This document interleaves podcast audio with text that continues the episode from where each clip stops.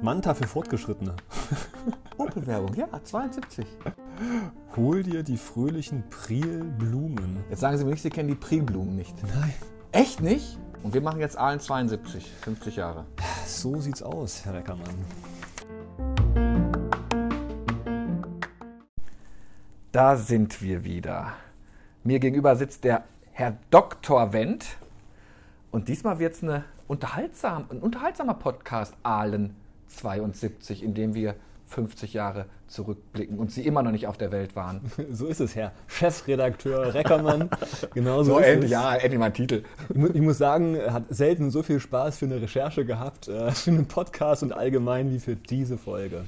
Genau, wir beschäftigen uns mit einem Thema, äh, was ähm, weit weg ist, ne? wie, wie immer 50 Jahre, aber musikalisch doch in meiner Sozialisation äh, schon eine große Rolle gespielt. Ich weiß nicht, wie es Ihnen da ging, aber viele der Songs Völlig. ähm, äh, haben auch in den 90er Jahren immer noch eine große Rolle gespielt und das sagt zumindest was aus über die Qualität teilweise der Musik, die wir heute zu hören bekommen. Also es geht um Liedgut 1972. So ist es. Ähm, äh, viel durchgehört? Oh ja, oh ja. Ich habe, glaube ich, die Top 20 mindestens komplett gehört und bin auch ziemlich tief in die Top 100 in Deutschland gegangen. Also das Battle, was wir hier hatten, war fünf Titel aussuchen. Das ist die Idee. Ich kenne Ihre Titel, weil, wir die hier auch, weil ich die hier auf der Playlist habe. Wir können die Playlist ja runterladen. Also die können wir ja zur Verfügung stellen. Fänd ich Das macht ja, macht ja Sinn. Dann hört ihr alle da draußen, was ein Akademiker hört und was ein Redakteur hört. Wobei ich, am liebsten würde ich die einfach laufen lassen und dann soll man überlegen, wer hat denn sich für was ausgesprochen. Waren das denn wirklich Ihre Lieblingslieder oder waren das Lieder, die Sie geprägt haben? Oder immer noch auf der Playlist sind bei Ihnen? Also, sowohl als auch. Also durchaus manche der Songs weiß ich auch heute noch sehr zu schätzen. Ich kenne sie und haben zu einer bestimmten Zeit in meinem Leben, vor allem in der Kindheit, der Jugend, wenn man noch so viel Radio gehört hat in der Radiozeit, äh, hat mich das schon auch geprägt und fand ich auch spannend und hat, glaube ich, auch zu meiner Sozialisierung beigetragen. Plus, äh, ich bin auch heute noch so ein Popper, würde ich mal sagen. Ne? Äh, Meine Mutter meinte schon gestern, dass ich ja viel zu weiche Songs ausgewählt habe. Wo ist der Hardrock, hat sie gesagt. Aber ich hoffe, dass sie da heute ein bisschen nein, er schüttelt Nein, den Kopf. gar Oje, nichts. Oje, oje. Also die Idee ist, glaube ich, dass wir heute vorhaben, dass ich eingangs ein bisschen was erzähle über so die allgemeine Musiksituation Anfang der 70er Jahre und dass wir uns dann gegenseitig unsere Top 5 finde ich, ist eine gute vorspielen. Idee. Herr Reckermann, Sie haben ja jeweils so 15 Sekunden auch hier für den Podcast Mhm. da zusammengestellt. Danke dafür. Und dann haben wir, glaube ich, beide ein bisschen was dazu zu sagen. Ne? Sowohl musikalisch auch als persönlich, was uns an diesen Songs besonders gut gefällt. Und am Ende, wie immer, äh, gibt es auch nochmal einen Bezug zu Aalen. Da habe ich mich auch nochmal ein bisschen schlau gemacht. Heißt ja nicht umsonst Aalen 72. Was da musikalisch hier im Februar und im März äh, 1972 los gewesen ist, was die da Menschen damals gehört haben, was für Konzerte da gegeben worden sind. Ja, da bin ich sehr gespannt drauf. Da bin ich wirklich gespannt drauf. Gut, dann würde ich mal sagen, fangen wir an mit den allgemeinen Musiktrends. Herr Reckermann, bevor Sie sich beschäftigt haben mit dem Thema, was hatten Sie denn so gedacht, was, was so typisch ist für diese frühen 70er Jahre? Ich fange an, was ich, nicht gedacht habe, dass es so unglaublich abwechslungsreich ist. Das, Ja. das hatte ich überhaupt nicht auf dem Radar.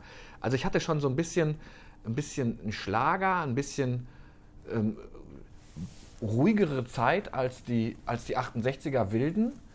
Und ähm, das, das war mehr meins so. Ich, mehr so die seichte Schnulze hatte ich so drauf, weil ich halt in den 70ern wirklich so sozialisiert wurde aus dem Elternhaus. Also da lief nur deutscher Schlager.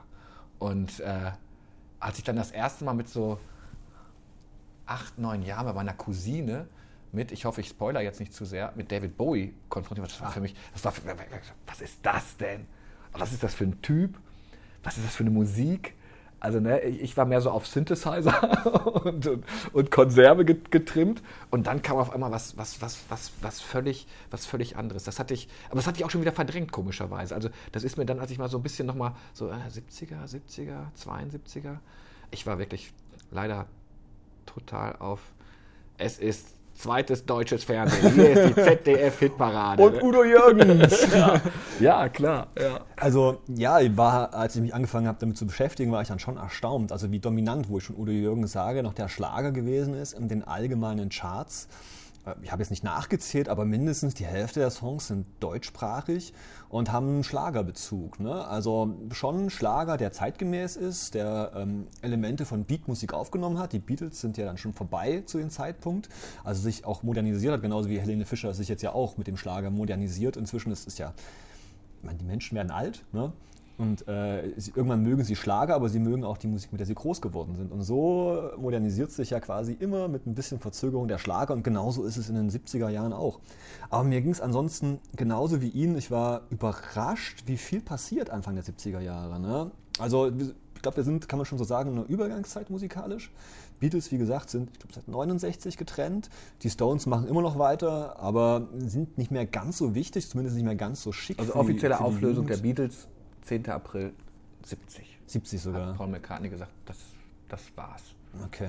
Also da ist es quasi schon vorbei und auch die Beatmusik hat eigentlich nicht mehr so viel zu sagen, aber es kommt eben Neues nach. Ne? Ähm, wir haben Hard Rock, der beginnt.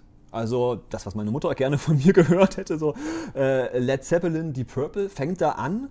Äh, ACDC ähm, oder wie man wahrscheinlich in Schwaben und Thüringen sagt, ACDC.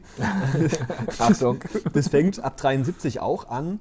Aber auch Glamrock, solche Geschichten beginnen da schon in den frühen 70ern. Alice Cooper, T-Rex ist eine Band, die mir nichts gesagt hat, aber die richtig erfolgreich war zu der damaligen Zeit. Und es gibt schon erste Elemente äh, von Krautrock, die sich dann Mitte der 70er weiterentwickeln zu Punk. Also haben wir noch nicht, Punk spielt heute keine Rolle bei uns. Aber das sind so die ersten Ansätze, wo sich die neue musikalische Jugend quasi versucht zu distanzieren, weiterzuentwickeln von ihren Vorbildern. Ne? Also aus den 60, 60er Jahren diese Beat- und Rockbands, die da ein bisschen, ja, man sagt äh, über übertragenen Sinne vielleicht so ein bisschen satt geworden sind. Ne? So eine Band wie die Stones, die natürlich immer noch ihre Fans hat, aber nicht mehr ganz so viel Ambition reinbringen.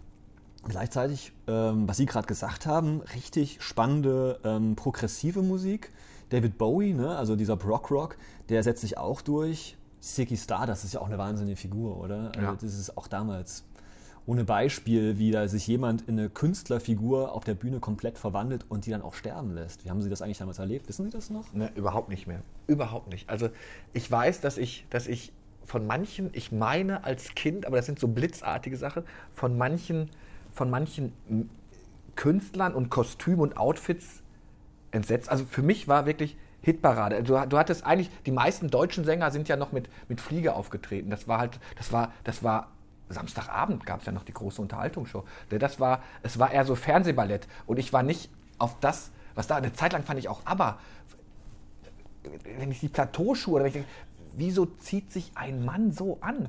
Das ging irgendwie nicht in meine, in meine Rübe rein. Und das, das habe ich ausgeblendet. Also aber lief immer komischerweise. Aber das ist ja auch, das ist ja auch nicht dieses Progressive, was da ist, oder dieses, dieses, dieses Bowie-hafte, ähm, äh, Bowie-eske oder wie man es immer nennen möchte. Das war, das habe ich echt verdrängt. Ich habe es auch nicht gehört. Es hat mir auch überhaupt nicht gefallen. Mhm. Es hat mir überhaupt nicht gefallen. Ja, das stimmt, da spielt auch so eine Auflösung von Geschlechterrollen eine, eine große Androgyn Rolle. Androgyn wird auf einmal, ne, dieses, ja, ja. Also, auch im Glamrock, ne, also mit Lippenstift und Make-up äh, wird man sich da, man, man, man singt ähm, quasi äh, über der eigenen Stimme, Falsett. Äh, das ist einfach ähm, damals beliebt und cool und Männer tragen halt äh, lange Haare, auch vielleicht äh, wie mein Vater das halt nicht hätte tun sollen mit seinen glatten Haaren. Das sah sehr merkwürdig aus, aber es war eben damals ähm, das große Ding. Und äh, Sie haben es richtig gesagt, Musik findet im Radio statt, Musik findet im Schallplatten klar statt und vor allem Musik findet im Fernsehen statt. Ne? Es gibt seit dem Ende 60er Jahre gibt's die großen ähm, Musikshows, äh, wo dann eben die dann eben auch Vorbild sind für die Disco-Jahre der mittleren und späten 70er Jahre. Ne? Man hat dann oftmals einen Disc-Jockey, einen DJ, der dann auftritt, nicht eine Liveband, wie das in den äh, späten 60er Jahren bei den Beatbands noch Brauch gewesen ist, und das nimmt man halt, diese Idee nimmt man vor allem aus Großbritannien rüber. Das ist ja damals das große Vorbild zusammen mit den USA, der, die Entwicklung gerade im Rockbereich, die kommen ja aus Großbritannien und überträgt das dann im Fernsehen. Also auch mit einer mit großem Publikum. Ne? Ich hab, beim Musikhören bin ich auf einige Live-Aufnahmen aus den 70er Jahren gekommen, ne? mit vielen, vielen Menschen mit sehr langen Haaren. Und vorne dann äh, wird dann eben genau gesungen und gestampft. Also ich muss sagen, ganz, ganz viel von diesen frühen 70er Jahren, da ist noch dieser Beatmusik drinne und da ist dann auch dieser Stampferei ist da immer mit dabei. Ne? Dieses Tanzen, was zum großen Teil äh, von der Verlagerung des Körpers von links nach rechts eigentlich funktioniert und von rechts nach links. Die, diese Stampferei. Ähm, die Gut zu sehen. Äh, cool. Ilja Richter, hallo Freunde, hallo Ilja, der genau. mit seiner Disco dann rauskam, ja. Ja, ähm, Musikschuppen war zum Beispiel so eine, ähm, äh, eine ähm, Moment, nee, das habe ich mich vertan. ZDF-Hitparade, genau, der Beat Club. Äh, das sind so diese großen Fernsehmusiksendungen, wo junge Leute quasi auch ähm, auftreten können. Zum Teil auch Unbekannte, wie der sogenannte Talentschuppen, der heute äh, bei äh, einem Song bei mir noch eine große Rolle spielen wird, wo auch entdeckt wird äh, im Nachmittagsprogramm. Äh, und das ist halt die Art und Weise, wie Musik dann eben damals gemacht wird. Spotify, äh, das Internet, ähm, andere Dienste, die heute wichtig sind, gerade auch YouTube ist ja die, die Videos, die sind ja noch wahnsinnig wichtig für Musikvermittlung. Klar, die gab es damals noch nicht und da ist das Fernsehen und die Auswahl des Fernsehens ein wahnsinnig ähm, mächtiges Instrument. Na gut, jetzt haben wir Rock, wir haben die Beatles sind vorbei, ähm, wir haben über Schlager gesprochen, über die Ausprägung genau von, von Glamrock bis hin zu Prog-Rock. Aber es gibt in den frühen 70er Jahren, das war mir auch nicht bewusst, zunehmend elektronische Elemente in der Musik. Ich dachte eigentlich, das ist eher was, was so Richtung aber mittlere, späte 70er Jahre geht. Die spielen ja heute noch gar keine Rolle, aber äh, aber die fangen da schon an tatsächlich. Und einer der Songs, die ich heute auch mitgebracht habe, gilt so als der erste richtig große, erfolgreiche Synthi-Song, wenn man so möchte, der es auch echt in Deutschland, selbst in Deutschland, wirklich hoch in die Charts geschafft hat. Also damit experimentiert man jetzt auch zunehmend rum. Und nebenan ist dann irgendwie so ein Udo Jürgens, Toni Marshall, Bata Illich, Vicky Leandros, die aber für den Schlager noch die Fahne hochhalten. Ich glaube, das ist so diese Melange, dieses Gemisch, was die Charts 1972 ausmacht oder haben sie noch irgendwas anderes entdeckt? Nee, ich glaube, ich glaub, genau, genau dieser Mix ist das. Und ich, hab, ich meine, als Vorbereitung auf diesen Podcast wollte ich erklären, warum ich so, man kann es ja schon ein bisschen verraten, also warum mein Schwerpunkt eher der deutsche Schlager war. Und ich weiß, wenn wir zu Hause Festivitäten hatten oder wenn wir in Urlaub gefahren sind, man darf ja nicht vergessen, es gab kein Spotify, es gab keine Playlist, die 18 Stunden spielen konnte. Eine klassische Kassette, äh, liebe jungen Hörer mal googeln, hatte 60 Minuten und wurde einfach permanent umgedreht. Und so hattest du natürlich eine, eine Dauerberieselung von ein und derselben Richtung. Ne? Bei uns war es, bei mir war es wirklich der große Preis. Also eine grüne Kassette. Das ich, darf ich, auf Feiern haben wir, als wir dann mit 20, 22 wilde, wilde Kellerpartys hatten, wir haben das immer die grüne Kotze genannt. wenn, wenn, wenn, wenn diese, der große Preis 69 oder sowas reingeschoben wurde, dann standen alle jeder kannte diese Lieder. Also du konntest sie mitsingen, weil Mama und Papa die halt bis zum Erbrechen gehört haben. Und irgendwann kriegtest du das, ist, das bei dir übergegangen. Das ist ja heutzutage gar nicht mehr vorstellbar. Heute hat jeder seine Stöpsel im Ohr. Also wenn ich mit meinen Kindern im Auto sitze, hören wir vier verschiedene oder meine Frau nicht neuer und die anderen hören ihr Ding. Und das ist diese Gemeinsamkeit, gibt es ja, gibt's ja gar nicht mehr, die du dabei hast. Plus, was daraus resultiert, ist auch die Prägung des Musikgeschmacks des Kindes durch die Eltern. Das geht ja auch verloren so ein bisschen. Ja, völlig. Ich erlebe das bei meinen Altersgenossen, die Eltern geworden sind, dass äh, durchaus mal die Kleinkinder ähm, auch die Musik bestimmen dürfen, die in den Autos gespielt wird. Ne? Weil dann halt so, ähm, ja, also Musik für Kinder dann auch im Radio ist. Das wäre also in meiner Zeit undenkbar. Also wir wurden wirklich geprägt durch den Musikgeschmack vor allem unserer Väter. Also muss gerade an den Freund, ähm, an den Vater meines Freundes Tobias denken und er hat dann immer seinen Mixtape gehabt oder seine Mixtapes letzten Endes, die er nach unten Wann, wann ging denn die Disco-Zeit los? Das muss doch auch Anfang, Anfang äh, äh der, der 70er gewesen sein, oder? Ich meine, Hallo Freunde, Hallo Ilja, diese Disco kam so irgendwie 71, meine ich. Begann, so ja. ist es. Genau. Also da sind wir auch so äh, in, in, der Anfangszeit. Ne? Ja. Aber die, die großen Disco-Hits, ne? Ähm, Bee Gees. Richtig. Später. Äh, aber, äh, und, und Bee Gees und diese ganzen Geschichte, die, die sind deutlich, deutlich später. Aber wir haben die ersten Disc-Jockeys da auf jeden Fall. Die zum Beispiel wie in Aalen, können wir ja schon mal ähm, hier reinwerfen, äh, im Bottich eben auch für Stimmung sorgen in Unterrombach oder Hofenweiler, ich bin mir immer unsicher. Also auf jeden Fall, nee, es müsste Unterrombach sein, genau. Ähm, wo man da eben auch hingeht, äh, wo auch Modenschauen stattfinden und am Wochenende eben stets Musik und da auch ein DJ eben die Leute zum Stampfen einlädt. Nenne ich jetzt einfach mal so. Unglaublich. Unglaublich. Ich weiß auch, welchen, welchen Sinti Song Sie sich ausgesucht haben. Der kommt ja gleich, aber wir haben erstmal was anderes noch, ne? Gehen wir schon in die Richtung oder wie sieht's So. aus, Herr Reckermann? Brüll. Brüll. Dann sage ich mal, würde ich mal ganz gerne mit meinem ersten ähm, äh, Song anfangen und da bin ich mal gespannt. Ist das jetzt ein Ranking? Äh, Das ist fangen, fang- fangen Sie jetzt von 5 auf 1 so runterzählen? ist es. ist, so ist es, Okay. genau. Das ist meine Top 5. Äh, ein spezieller Song, ähm, man würde es auf Englisch auch Guilty Pleasure nennen. ja, also da bin ich nicht unbedingt stolz drauf, dass mich dieser, dieses Lied bewegt, aber ich glaube, das werden viele von Ihnen, liebe Hörer, liebe Hörerinnen, auch kennen. Können wir abspielen einfach? Welches möchtest du denn haben als Nummer 5? Juliane Werding am Tag, als Conny Kramer starb. Das gucken wir doch mal, das müsste mir funktionieren. Ich mach mal vor, ja? Weil Gerne. ab da wird es ja spannend. ahnte nicht, was bald darauf geschah.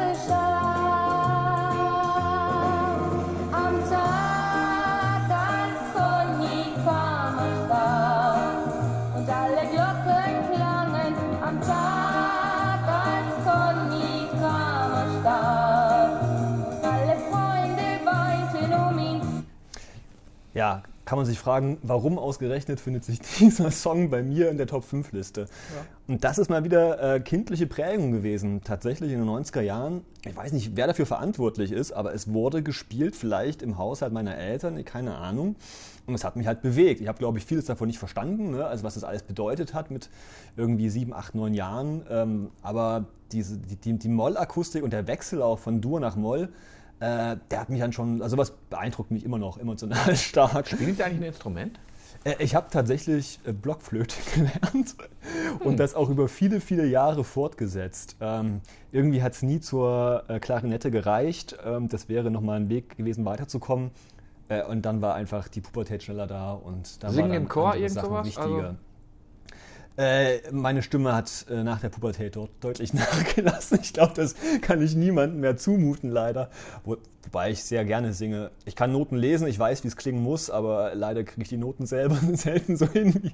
Wie, wie, wie ist es denn, wie ist denn bei Ihnen? Nein, null. Ich habe äh, ich hab mal, ich wollte unbedingt Jazz-Trompeter werden und bekam eine Trompete und äh, habe dann meine ersten Stunden genommen ähm, bei dem beim Hausmeister unserer Schule, der für den Kirchenchor verantwortlich zeichnet. Ich werde es nie vergessen, mein erstes Lied, was ich spielen sollte, war Jesu, geh du voran.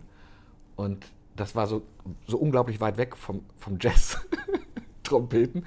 Und äh, also bis jetzt kann ich, ich kann reinpusten, ich kriege einen Ton raus und sonst kann ich nichts. Das Ding war die schlimmste Fehlinvestition meiner Eltern und die wollten mir, glaube ich, was Gutes tun. Ich glaube, die liegt sogar noch bei uns auf dem Speicher. Oh. Die Trompete nicht geölt und gar nichts gemacht. Äh, Oh, ganz schlimm. Nein, ich kann auch. Sind Sie denn Mitsinger? So ein, so ein laut Mitsinger auf, auf Feten? Ach, na klar. Ja, ja, also ich mag Musik sehr, sehr gern. Und wie gesagt, bei Feten kann man ja auch sicherstellen, dass es niemand hört. Gut, großer Vorteil.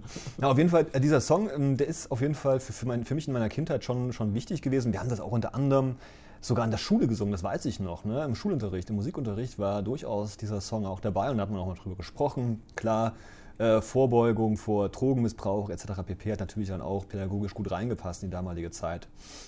Aber vielleicht mal ein paar Infos zu diesem ganzen Song und ähm, wer das eigentlich hier gesungen hat, wer diese Juliane Werding ist. Die kommt ja aus ihrer Ecke, ne? also im weitesten Sinne. Die ist in Essen geboren und aufgewachsen 1956. Bot, ja. Genau, ein bisschen, ein bisschen entfernt, aber. Ähm, und die hat es tatsächlich über diese Sendung Talentschuppen, hier im Südwestrundfunk wurde der gesendet, hat sie 1971 es geschafft, mit 15 Jahren nur einen, einen Plattenvertrag zu ergaunern, wenn man so möchte. Und ein Jahr drauf schon, also mit 16, hat sie dann ihren Durchbruch gefeiert mit genau diesem Lied. Das natürlich, ja, weder die Song noch der Text ist so richtig ihre Idee gewesen, wenn man mal ernsthaft ist. Ne? Also die Melodie ist äh, eine Interpretation von Robbie Robertson, The Night They Drove Old Dixie Down, also ein englischer bekannter Song. Und da hat ihr Texter ähm, dr- drüber geschrieben eine Geschichte, die, die Juliane Werding ihm erzählt hat. Ne? Also sie hat wohl auch als Straßenmusikerin in Essen war sie unterwegs und hat da unter anderem einen Jugendlichen gekannt, der wohl der erste Drogentote von Essen gewesen ist. Und diese Erfahrung wurde dann in den äh, Song äh, gepackt, zumindest wurde das so behauptet.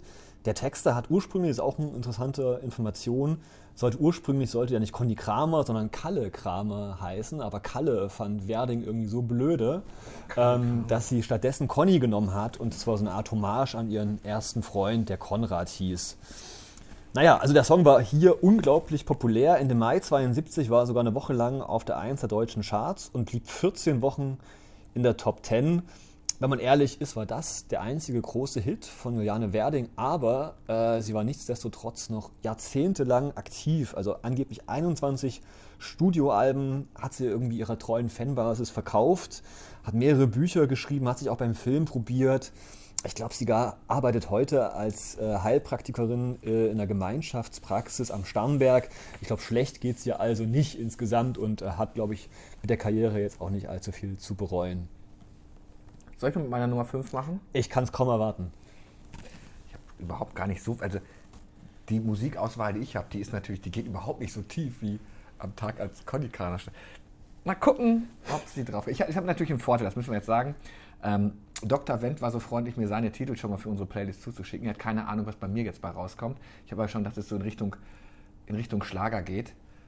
Ich würde jetzt sagen, wenn Sie jetzt Interpretin kennen würden, das wäre mir schon eine halbe wert mal irgendwann oder eine Maultasche. Ui. Wir gucken mal. Ich gehe mal in die Mitte rein. Ach Quatsch, komm.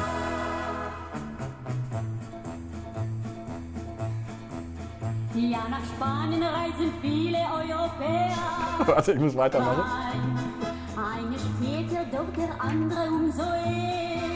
Fährt Richtung Spanien und packt die Kocherei. Da kommst du nie drauf. Also, der Refrain ist natürlich hier wichtig. Die.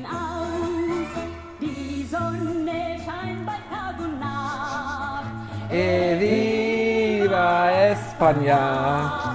Der Himmel weiß Äh, den habe ich mir sogar angehört, aber ich habe mir, glaube ich, nicht behalten, äh, wer das gesungen hat. Wer ist denn dafür verantwortlich? Es ist auch schwierig. Hanna Aroni Oh lebt noch, 89 Jahre alt. Ähm, ich weiß gar nicht, ich glaube, wir, wir sind immer nach Dänemark gefahren, aber es lief immer dieses Lied. Also sowieso, meine ganze Playlist ist eigentlich die Touren. Wir sind jahrelang nach Dänemark zum Hennestrand gefahren. Was für eine gemeine Versprechung nach Spanien und dann ist man ja, so ich, wahrscheinlich konnte ich damit gar nichts anfangen. Ich war zwei, drei, vier oder Also. sowas. Ähm, ist, eine, ähm, ist als Kinderstar entdeckt worden, die Mhm. Hannah Aroni.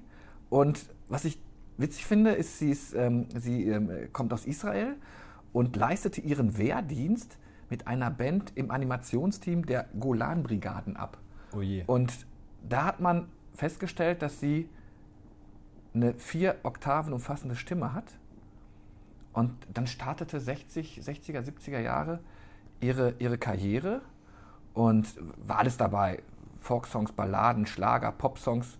Und ähm, in Deutschland wurde sie bei uns wirklich äh, 1972 durch Eviva España bekannt, blieb auch elf Wochen in den Hitparaden und das, das, das Label, mit dem sie bekannt, Label, weiß gar nicht, was das Label, das weiß ich noch, das hatten wir auf, auf jeder Platte, thronte Polydor. Das, war so, das war so Sinnbild für, Ja. es gab irgendwie nichts anderes als, als Polydor. Und das war so, und dieses, dieses, dieses, dieses Spanische, das war halt, ich weiß nicht, meinen Eltern hat es wahrscheinlich gefallen. Also, Ja, ich meine, ist ja auch wirklich eingängig, der Song, kann man ja nichts sagen. ja, man, man kriegt die nicht mehr raus. Tut auch ein bisschen weh. Aber gut. Ich glaube, ich weiß jetzt, was das zweite ist. Sind wir bei der bei wir sind- Sinti? Wir sind bei den Synthes, genau. Dann habe ich schon wahrscheinlich automatisch ihre Top 5 richtig gemacht. Ich finde diesen Song, ich muss es sagen, ganz schlimm. Ja, Ich finde den ganz schlimm. sehr gut. ich kann es nur wiederholen. Dann quälen wir jetzt auch unsere Hörer. Komm, ich gehe mal rein, weil dann.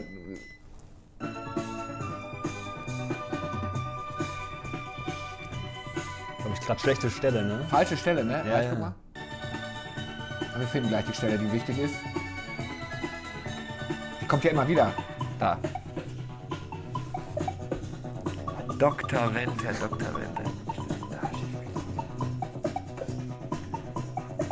Wir haben schon gesagt, wir müssen hier so eine 15 Sekunden. Das waren keine 15 Sekunden.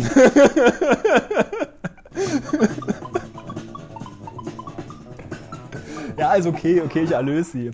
Also, wer Liebe hat für Elektromusik und Wertschätzung hat für das, was daraus geworden ist, da finde ich, darf auch schon mal durchaus diesen Mega-Hit, so muss man es ja wirklich mal sagen, ähm, nennen wir. Es handelt sich nämlich um Popcorn von ja, einem Moog-Synthesizer-Pionier namens Gershon Kingsley, dessen Band er Hot Butter genannt hat. Der Song ist ein bisschen geschummelt, weil der ist eigentlich schon von ähm, 69 in dieser äh, Uraufnahme. Ah, ich habe es gerade falsch erzählt. Sorry. Ursprünglich ist der Song 69 von diesem Gershon Kingsley aufgenommen worden mit seinem Synthesizer, ist aber nicht bekannt geworden. Aber drei Jahre später, 72, hat ein Musikproduzent das entdeckt und einem anderen Keyboarder Stan Free zur Verfügung gestellt, der sich Hot Butter genannt hat, hat den Song neu aufgenommen und in seiner erfolgreichen Form dann produziert. Das war so ein bisschen wie äh, Eiffel 65 damals 1999. Der Song wurde 72 zuerst in Frankreich zum Superhit und ist dann im Herbst auch bis nach Deutschland gewandert und ist eigentlich ein absoluter Klassiker der frühen Synthie-Pop-Ära. Er wurde zigfach gecovert, auch deswegen ist er es wert, definitiv hier aufgezählt zu werden. Er wurde für Werbung genutzt, für Filme genutzt. Ich glaube, es gibt keinen Hörer zwischen, weiß ich nicht, 15 und, und 70, der den nicht zumindest irgendwann mal äh, bewusst Ja, aufgenommen hat. Aus welcher Werbung kenne ich den? Ich weiß es gar nicht. Also es ist, es, er ist im Ohr, du kennst ihn.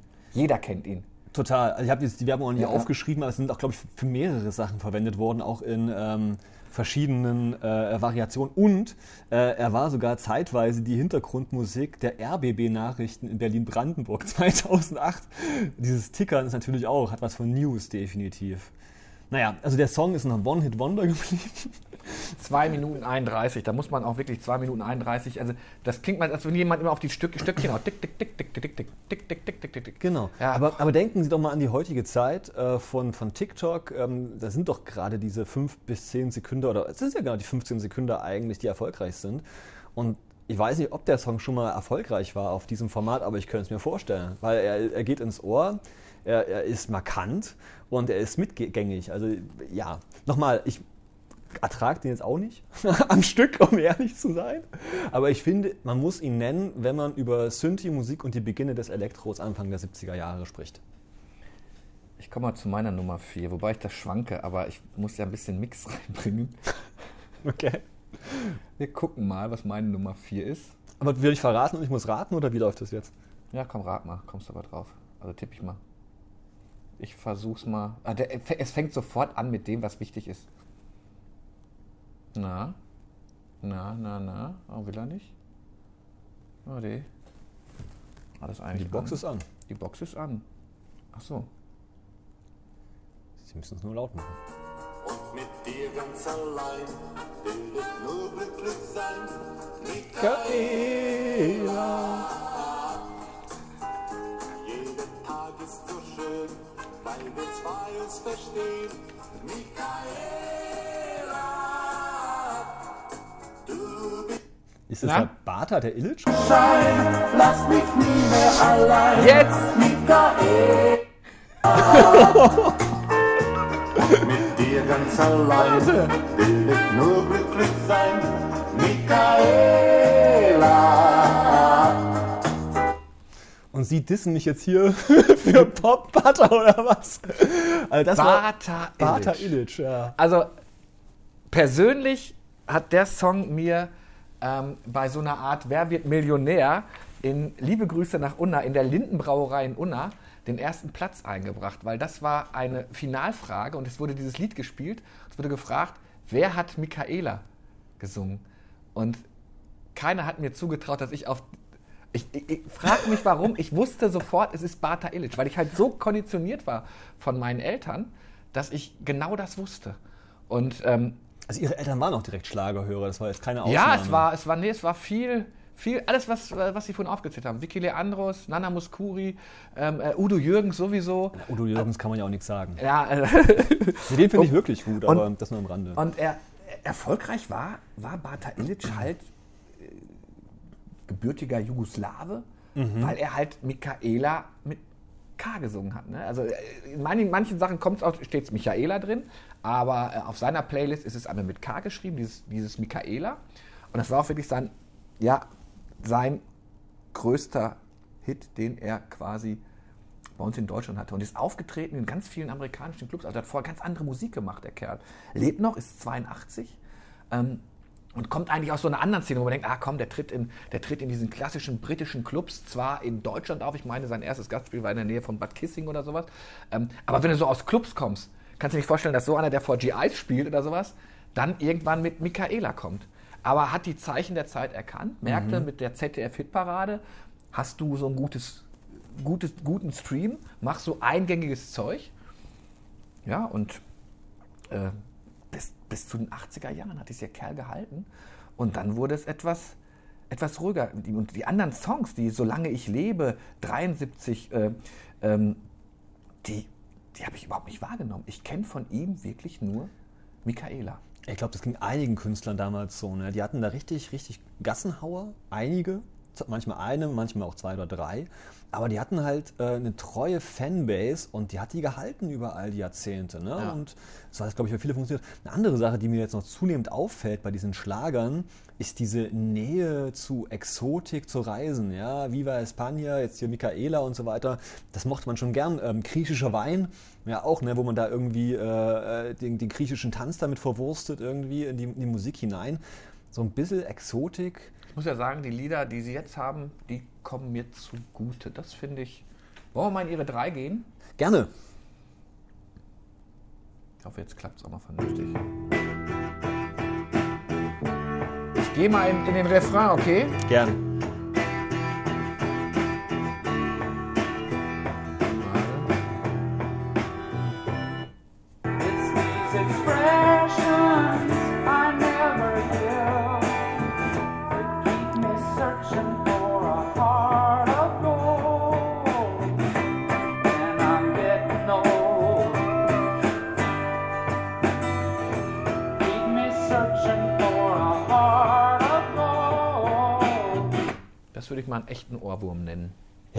Und das ist halt ein Song, der, würde ich mal sagen, zeitlos ist. Ne? Also der ist stark auch heute noch.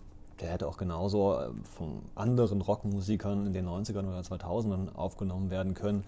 Und ja, Neil Young mit seinen allergrößten Hits, ähm, der Kanadier, Neil Young, Jahrgang 45, Heart of Gold, Nummer 1 Hit in der ganzen Welt. Äh, leider in Deutschland nur Rang 6. Der war wahrscheinlich seiner Zeit hier in Deutschland ein bisschen voraus. Aber er hat immerhin äh, einige Wochen die Top 10 Platzierung hier erreicht. Er war ja zuletzt, haben Sie auch mitbekommen, ein bisschen in den Medien auch, ähm, wegen einer seiner Kritik an einen US-amerikanischen äh, Podcaster, also einer von uns letzten Endes, der Joe Rogan, der unter anderem Impfskeptikern eine Bühne bei sich geboten hat. Und das hat den Neil Young so äh, verärgert, dass er sämtliche Songs aus Spotify, das ist der Arbeitgeber von Joe Rogan, diesem Podcaster, quasi zurückgezogen hat. Und hat eine sehr persönliche Geschichte, die auch mit dem Song äh, eng ver verbandelt ist. Denn Neil Young hatte als Kind eine Polio-Infektion, ähm, eine Sache, gegen die man sich ja inzwischen zum Glück impfen kann. Und darunter hatte er sein Leben lang gelitten. Und es war auch der Grund, warum er diesen Song aufgenommen hat. Denn eigentlich war er ein rockigerer Typ, aber die Krankheit hat es ihm unmöglich gemacht, dauerhaft stehend eine elektrische Gitarre zu bedienen. Deswegen dieses eher Akust, dieser eher ähm, akustikartige äh, Song, den er hier aufgenommen hat, ähm, 1972 ist er dann in die Charts gekommen. Und der Song inhaltlich verarbeitet er, soweit ich das richtig gesehen habe, eine Liebesbeziehung zu einer Schauspielerin, ähm, Carrie Snodgrass. Ja, habe ich noch nie gehört, kennen Sie wahrscheinlich vermutlich null, auch nicht. sagt mir gar nichts. Aber hat da ihren Durchbruch gehabt im Tagebuch eines, eines Ehebruchs und da begann die Beziehung und diese, diese beginnende Liebe hat er in diesen sehr schönen, weichen Akustik-Rock-Song aufgenommen. Neil Young, also der sprengt natürlich hier sämtliche äh, Möglichkeiten, die wir haben, ist einfach eine Wahnsinnskarriere. 43 Studioalben, diverse Bands, natürlich am bekanntesten ist wahrscheinlich Crosby, Stills, Nash und Young. Diverse Filme, sehr politisch engagiert mit Obama und so weiter, damals zusammen in den 2000ern. Und er gilt als ähm, später dann aufgrund seiner Musik auch als Geburtspate von Bands wie äh, Nirvana oder Pearl Jam, die er mit seiner rotzigen Art mehr oder weniger auch angeleitet hat und die sich auf ihn auch ähm, berufen. Also er ist eine musikalische Legende, äh, spielt natürlich in drei anderen Ligen höher als alles, was ähm, wir von, mindestens von mir bislang gehört haben. Und ich glaube, jeden Menschen, der, ähm, ja, ich sag mal, in den 50er, 60er Jahren geboren ist, das ist ein absoluter, das ist ein Held. Kann ich toppen. Naja. als, als Legende und als Fernweh sozusagen. Das hat, hatten Sie ja gerade mal gesagt. Für mich ein spannender Mensch, aus journalistischer Sicht allerdings. Noch mal gucken.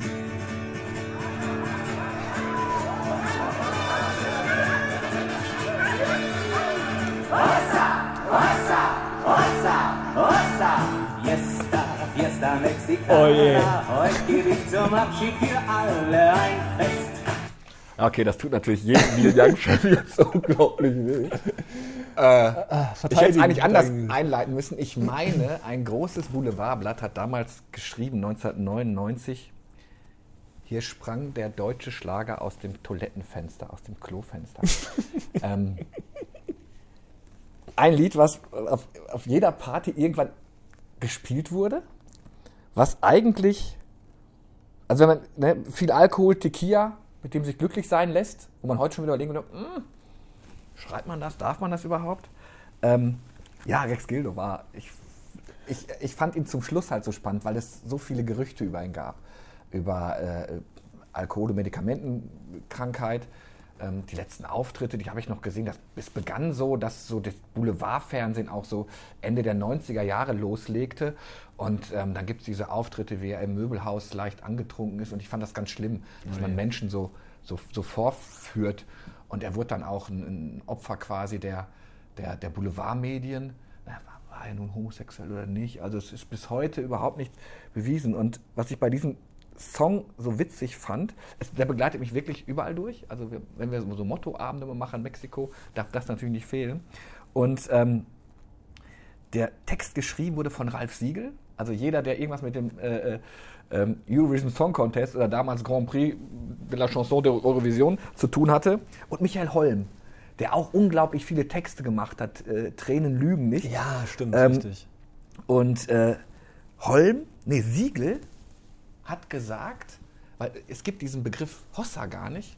Siegel sagte, das war von mir eine Erfindung. Also im mexikanischen Bereich sagt keiner Hossa. Siegel sagte, es war eine Erfindung von mir, die es in der spanischen Sprache gar nicht, gar nicht gibt.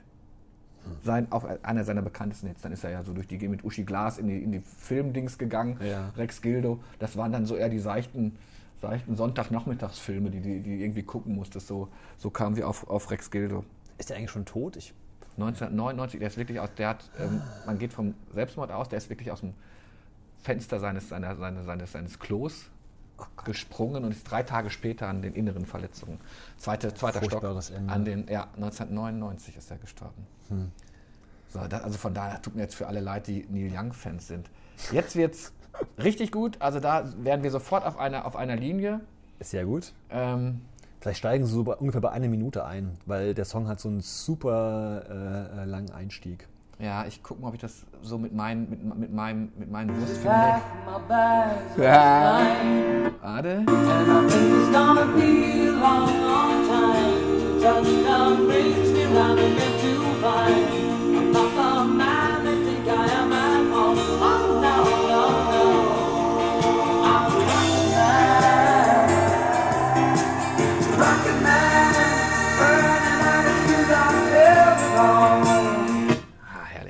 herrlich. Oder? Ja, ja. Rocketman, eine Rockballade über einen Astronauten, der mit gemischten Gefühlen seine Familie für eine lange Raumfahrtsmission verlässt. Hier geschrieben von großen Helden Elton John, noch so ein Riesenheld, ne, der auch zeitlose Musik gemacht hat.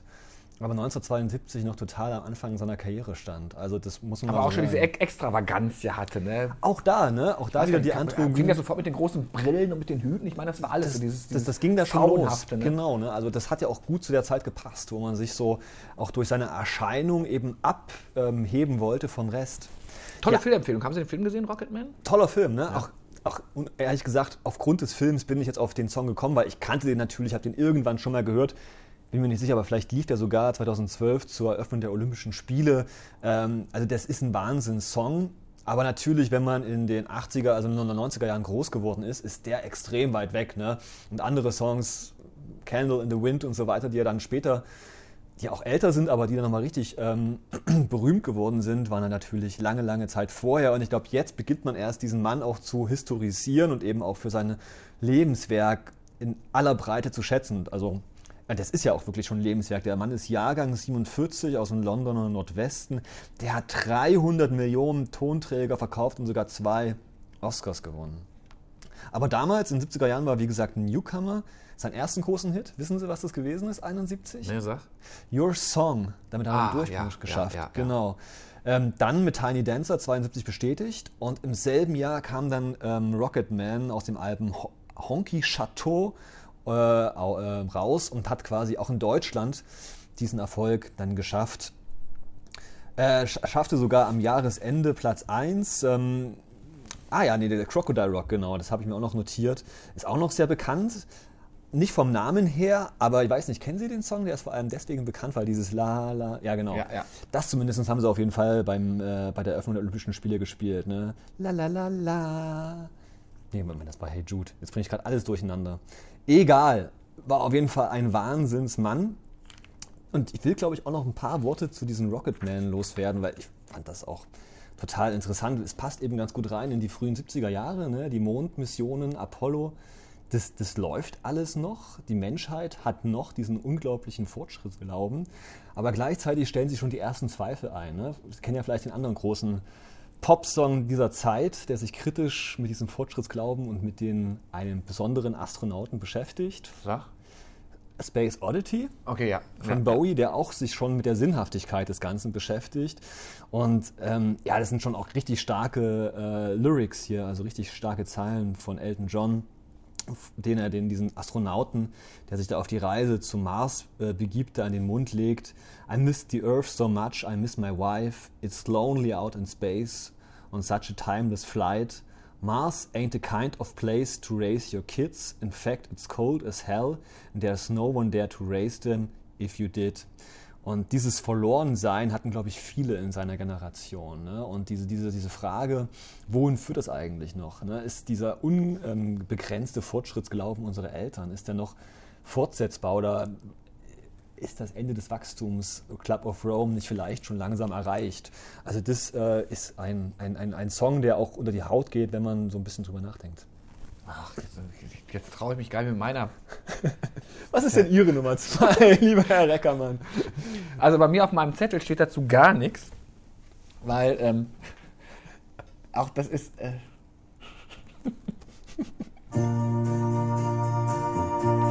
Komm, ich wir steigen Es fährt ein Zug nach nirgendwo mit mir allein als Passagier. Mit jeder Stunde, die vergeht, führt ihr mich weiter weg von dir.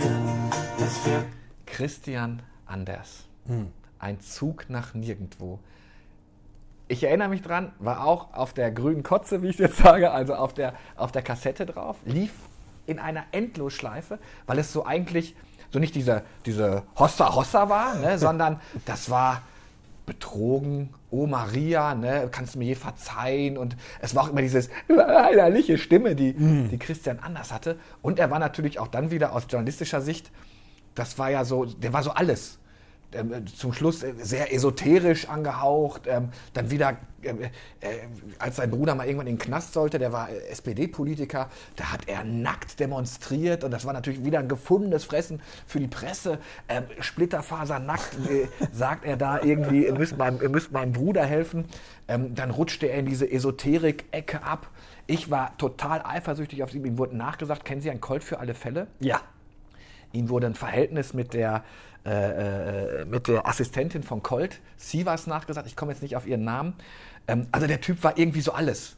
Und am Ende total verarmt, also hat alles irgendwie durchgebracht, ein ausschweifendes Leben und dann äh, das zweite Mal geheiratet. Er lebt noch, 77 Jahre alt. Ähm, und irgendwie war Christian anders mit diesem, es fährt ein Zug nach nirgendwo, so, weiß ich nicht, es war so diese äh, melancholisch.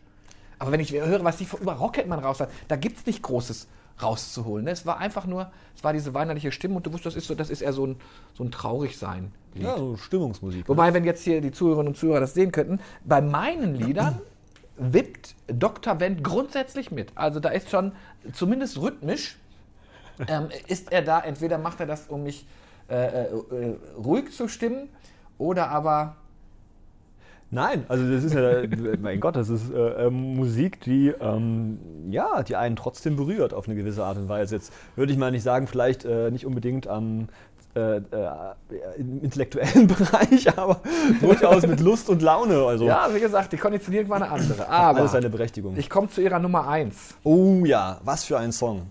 Ich verrate 1, 8 Minuten 36. Einfach mal anspielen, mal gucken, wir Also ich versuche in die Stelle reinzurutschen, Danke. Damit wir das irgendwie hinkriegen. Ah, jetzt. Aha. So bye bye, Miss American Pie. Drove my Chevy to the levee, but the levee was dry. And then good old boys were drinking whiskey and rye, singing, This'll be the day that I die. This'll be the day that I die. Wahnsinn. Herrlich. Aber, Herr Reckermann, jetzt verraten Sie mir doch mal, worum geht's eigentlich äh, in dem Song von Don McLean, American Pie?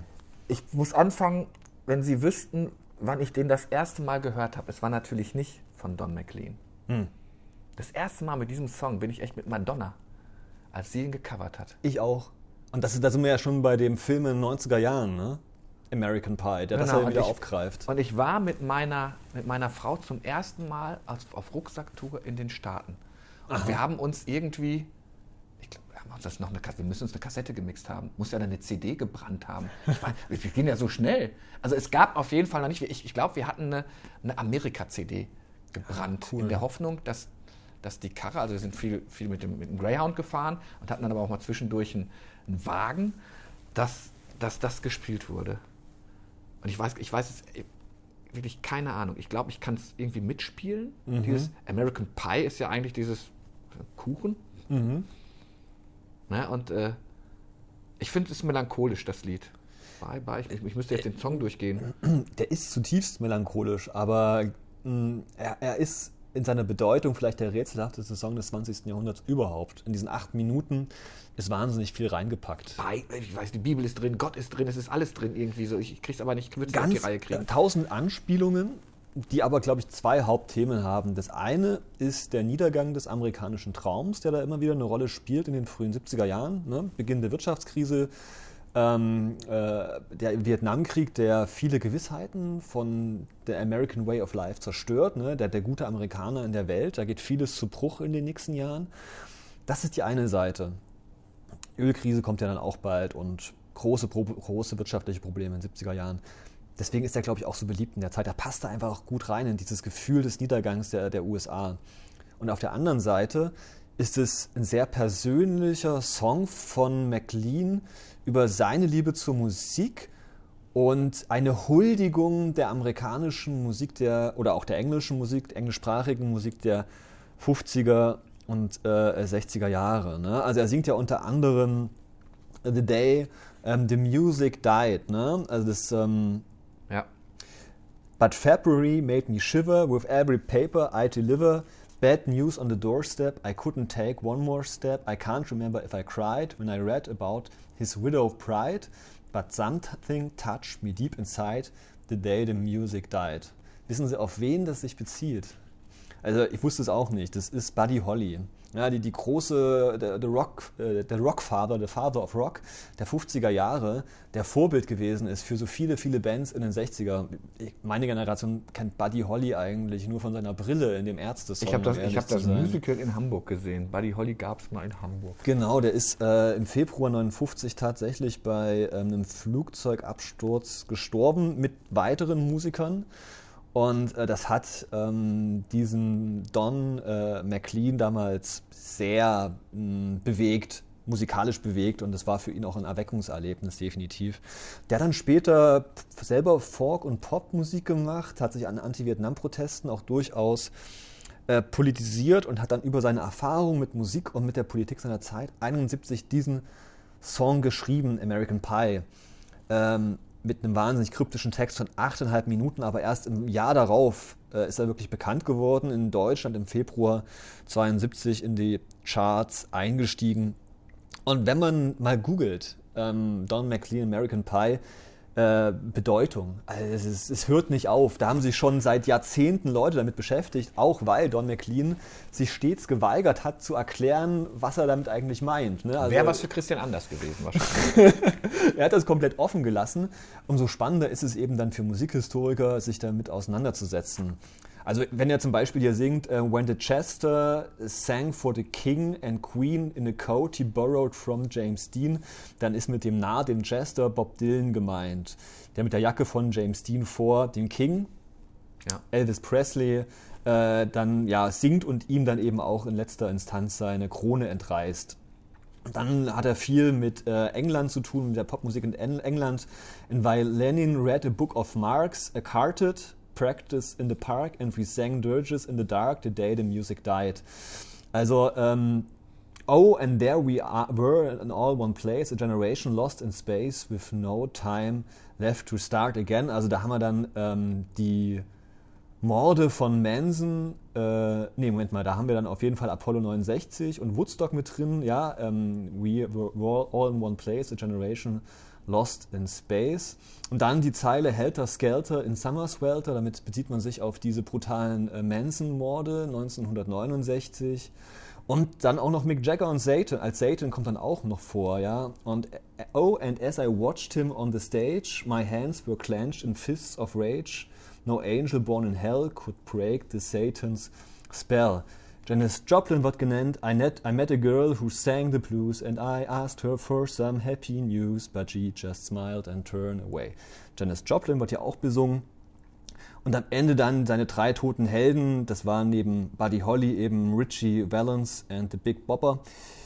Uh, and the three men I admire most, the Father, Son and the Holy Ghost, they caught the last train for the coast the day the music died. Also es ist mehr oder weniger eine Gesamtgeschichte ähm, der Musik der, der, der späten 50er und vor allem der 60er Jahre. Und ähm, ja, es geht natürlich tief rein, sowohl von Song her, auch wenn man vielleicht nicht alles irgendwie sofort versteht oder übertragen muss. Die Bilder, die er malt mit seinen Worten, ähm, ja, es sind zeitlos und wunderschön. Hat er eigentlich noch andere Hits gehabt? Ist das so ein One-Hit? Nicht mehr in Also, der Größe. ja. Der hat immer noch äh, seine Auftritte gehabt und der war auch durchaus beliebt. Ähm, aber eher so quasi als im aktivistischen Bereich, war auch für auch, e- auch er war für Obama, hat er sich engagiert. Ähm, er gehört eben zu den Altlinken, würde ich mal sagen, ne, die immer noch geliebt werden, aber vor allem eben für dieses, ja, wie soll ich sagen, Jahrhundertwerk. Ich verlasse den deutschen Schlager jetzt wirklich als, als, als, als, als, als, als letztes Lied aus Mutig. unserer, aus unserer Playlist. Ich weiß auch gar nicht, warum mich das so geprägt hat. Ich glaube, weil das auf jeder Feier auch bei uns gespielt wurde. Es war auf jeden Fall, es ist kein Lied aus der aus ähm, ähm, der große Preis 69 oder die grüne Kotze, wie ich das ja heute genannt habe. ähm, aber das ist, das ist für mich ein gute Laune-Lied. Okay. Also, wir gehen mit, mit einem glücklichen Gefühl auf jeden Fall nachher hier raus. Ich zumindest. Ich weiß nicht, ob jetzt Dr. Wendt wieder anfängt zu, zu wibbeln. Ich glaube, es fängt auch gleich an. Also.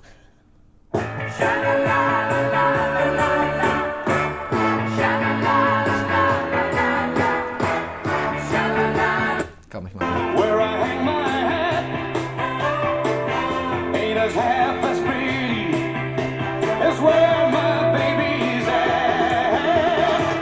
Is this the way to Amarillo? Every night I've been hugging my pillow. Tony Christie. Ja, ehrlich gesagt, den hatte ich sogar ähm, mit meiner Liste drin gehabt, aber der wurde dann äh, verdrängt. Der, hätte es auf Top 6, äh, Top 6 geschafft. Also, Tony Christie äh, besingt eine amerikanische Stadt.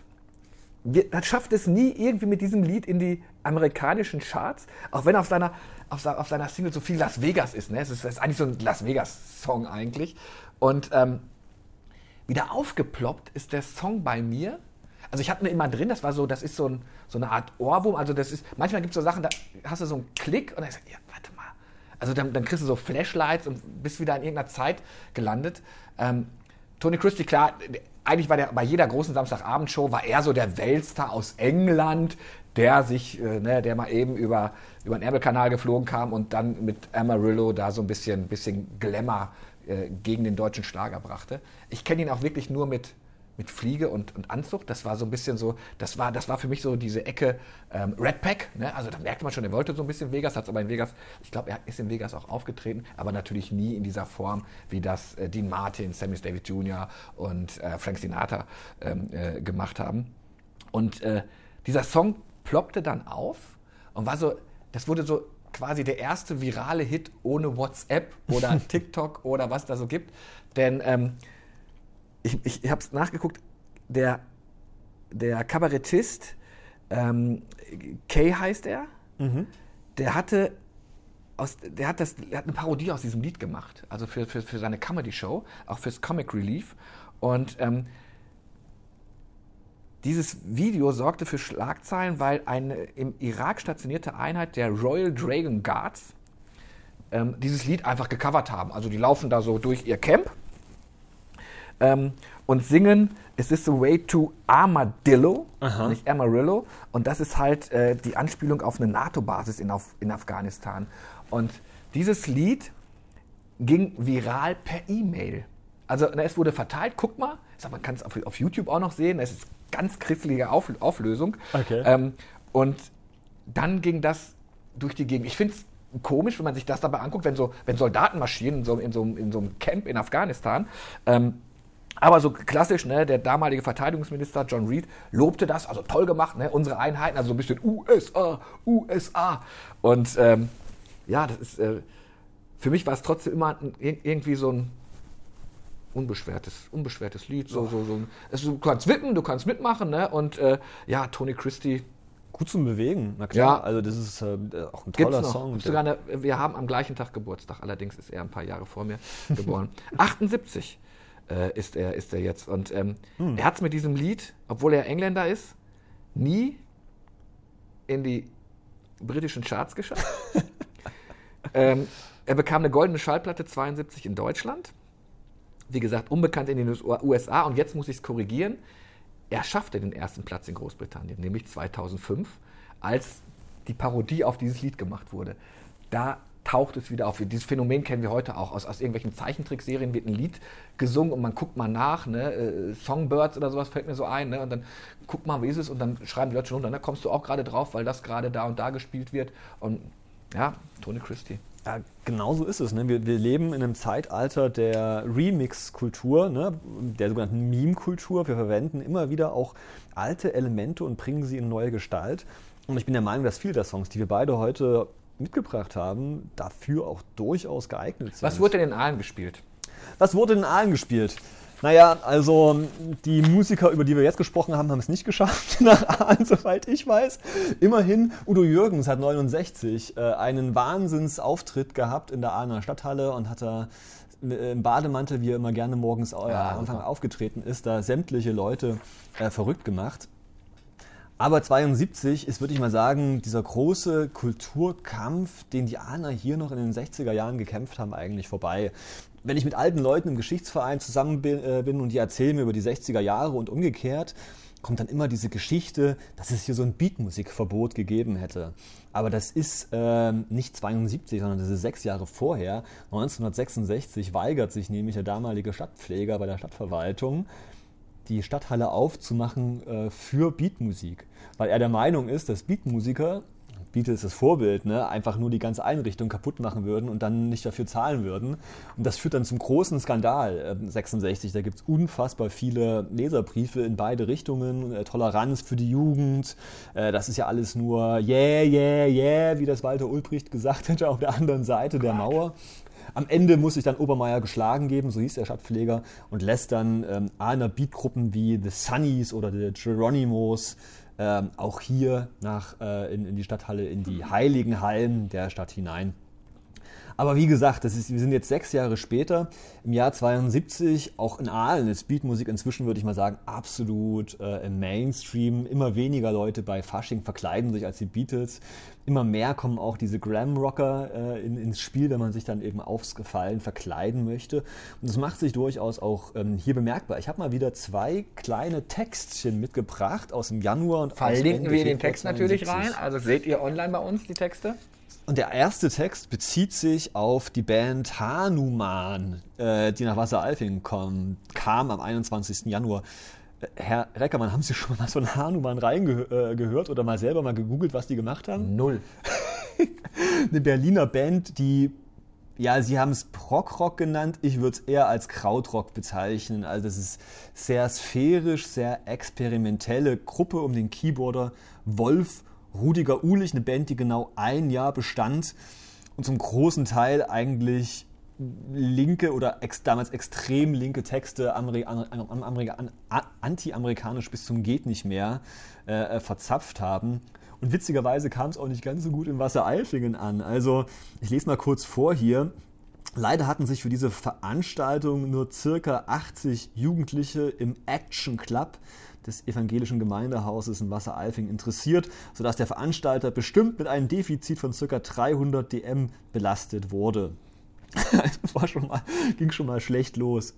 Ähm, gegen 20 Uhr begann dann der Vortrag, steht hier. Da die Gruppe ohne das sonst übliche Soloinstrument Gitarre spielt, wurde die ganzen Melodien von der Orgel bzw. vom Saxophon oder der Flöte getragen. Damit sind eigentlich neben den Bassisten die besten Gruppenmitglieder genannt. Da aber keiner, weder der Organist noch der Flötist, eine dominierende Figur darstellte, gestaltete sich die Musik zuweilen doch recht einfach und etwas gleichförmig. Die Darbietung gewann eigentlich erst nach einer Pause etwas Niveau, als zwei recht gute Stücke gespielt wurden. Die letzten beiden Vorträge verflachten dann wieder etwas, was auch am Anfang dann einiger Zuhörer zu sehen war. Also eine wunderschöne Abrechnung mit diesem, äh, äh, mit diesem Konzert. Eine ehrliche Konzertkritik. Also, so kann man es auch sagen. Vollkommen in Ordnung. Ist, ist ja gut, dass es sowas auch gibt. auch schön übrigens die Abrechnung ähm, mit den Inhalten der Texte. Also hier steht, die Aussagen beschränken sich dann auf sehr allgemeine Schilderung des Volkszornes in dem Lied Sonnenaufgang bis hin zum Klassenkampfaufruf mit der roten Fahne voran. Solche mehr als billigen und fast dilettantischen Versuche einer Auseinandergewinnung, also einer Aussagegewinnung für eine Musik können natürlich nicht auf großes Verständnis hoffen. Nützlicher wäre es wohl, wenn die Mitglieder einer Gruppe über ihre eigenen Probleme singen würden, damit der Zuhörer wirklich eine Identifikation des Sängers mit seinem Text feststellen kann. So aber muss man nur an leere Worte und Aufrufe zum Protest um des Protestes willen denken. Zusammenfassend wäre also zu sagen, dass der musikalische Vortrag zwar nicht im vollen Umfange befriedigen konnte, doch gegenüber den Texten noch weitaus höher zu bewerten ist. Die Musik war schon mies, aber, aber boy, die Texte. Schlicht, aber geschmacklos, oder? Aber, aber ich würde auch sagen, mutig auf jeden Fall, ähm, von dem Action Club so eine Band überhaupt nach Wasseralfing zu bringen. Also, wenn man da mal reinhört, muss man sagen, ich glaube, die Hanuman hätten auch den manchen Berliner Hörer überfordert, der vielleicht schon das eine oder andere ähm, Erfrischungsmittel mehr im Blut hatte. naja, ein größeres Konzert war dann einen Monat später, am 29. Februar 72 von Brian Auger. Ich weiß nicht, hat der Ihnen irgendwas gesagt? Null. Null. Äh, Engländer, also schon eine größere Nummer als Hanuman auf jeden Fall, der durchaus schon Ende der 60er Jahre relativ große Erfolge hatte mit seiner Rock- und Fusion-Musik. Der hat an der Hammond-Orgel B3 gespielt, ist auch Hauptinhalt seiner Lieder, also viel Hammond-Orgel plus äh, weiblicher Gesang. 72 muss man aber sagen, war seine erfolgreichsten Tage schon vorbei und er tourte dann eher unerfolgreich mit seiner Band Oblivion Express, unter anderem eben auch über die, die Ostalb. Da gab es dann meistens Klänge, die nach RB, bisschen melodisch nach Jazz klangen. Naja, und die ähm, Kritik dieses ja mit schönen Bildern äh, versehenen Textes, Brian Auger begeisterte, das würde ich den Hörerinnen und Hörern auch mal wirklich sehr ans, ans Herz legen. Wenn auch, wie gesagt, die Kritik nicht ganz so freundlich ist. Ich zitiere mal kurz draus. Das Popkonzert am Sonntag in der Ahner Stadthalle war schon von der Besucherzahl her gesehen ein Erfolg. 800 sind gekommen. Wie man es von einem Konzert dieser Art gewohnt ist, begann auch diese Veranstaltung mit einer halben Stunde Verspätung.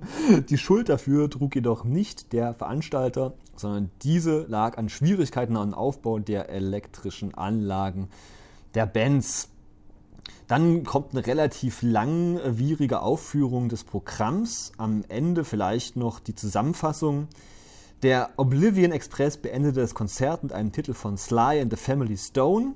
Dieses Stück zeichnete sich durch ein dynamisches Spiel und zwingenden, präzisen Gesang aus und bildete den Höhepunkt des Konzerts. Nur schade, dass am Schluss keine Zugabe gefordert wurde und das Publikum sofort den Saal verließ. Aber diese Möglichkeit, einen Künstler nochmals auf die Bühne zu bitten, hat sich in Aalen wahrscheinlich noch nicht herumgesprochen. Ja, also Ja, kriegt doch nochmal die ganze Bevölkerung ein mit, ne? Alle 800, 800 Zugabe. Gäste. Ja, gab's nicht. Ja, aber wenn man das Bild so sieht, also war gut gefüllt, aber vielleicht hat es den Leuten nach äh, anderthalb Stunden ähm, Musik von der Hammond-Orgel auch gereicht. Keine Ahnung. Naja, also das sind so kleine, kleine Elemente, was äh, so angesagt gewesen ist in Aalen Anfang des Jahres 1972. Sehr, sehr spannend. Wir, sind, wir haben eine Stunde, mehr, über, über eine Stunde, über Musik der 70er. Wir können ja mal so mal, also die Playlist setze ich drauf, die Artikel kommen wieder mit in den, mit, mit, mit in den Text rein. Ihr hört sie natürlich ähm, au, alle Folgen auf schwepo.de. Ihr hört, bekommt sie auch bei der Stadt Aalen.de ähm, äh, aufs Ohr, wie man wollt. Und wenn ihr Ideen habt, welches Lied wir vergessen haben, man kann ja mal so sagen, so eine Playlist kann ja auch wachsen. Äh, schickt uns doch mal einfach, was war, was, welches Lied haben wir, oder gerne auch, was für, was für Erinnerungen habt ihr an so ein Lied. Also Ja. bei mir ist es wirklich geprägt durch die Kindheit, durch die Fahrten, Ja. die langen, sechsstündigen, siebenstündigen Fahrten im grünen Fort Taunus Mm. nach Dänemark, Hennestrand. Und da kann man sich ja ausrechnen, wie oft die Kassette umgedreht, 60 Minuten, wie oft die Kassette umgedreht werden konnte. Ist schon irren. Haben wir schon ein Thema für, für, für den nächsten Monat eigentlich? Äh, Es wird politischer diesmal. Es geht tatsächlich um Willy Brandt und sein Misstrauensvotum und was das alles mit Aalen zu tun hat. Ich freue mich drauf auf jeden Fall. Schön, dass wir miteinander geplaudert haben, Herr Dr. Wendt. Jetzt höre ich, höre ich mir noch mal, jetzt höre ich mir noch mal Ihre Playlist an und Sie dürfen dann nochmal meine hören. Hossa, sehr, sehr Hossa. gerne. Hossa, Hossa. Bleibt gesund, liebe Leute so da draußen. Bis, Bis, zum nächsten Mal. Mal. Tschö. Ciao.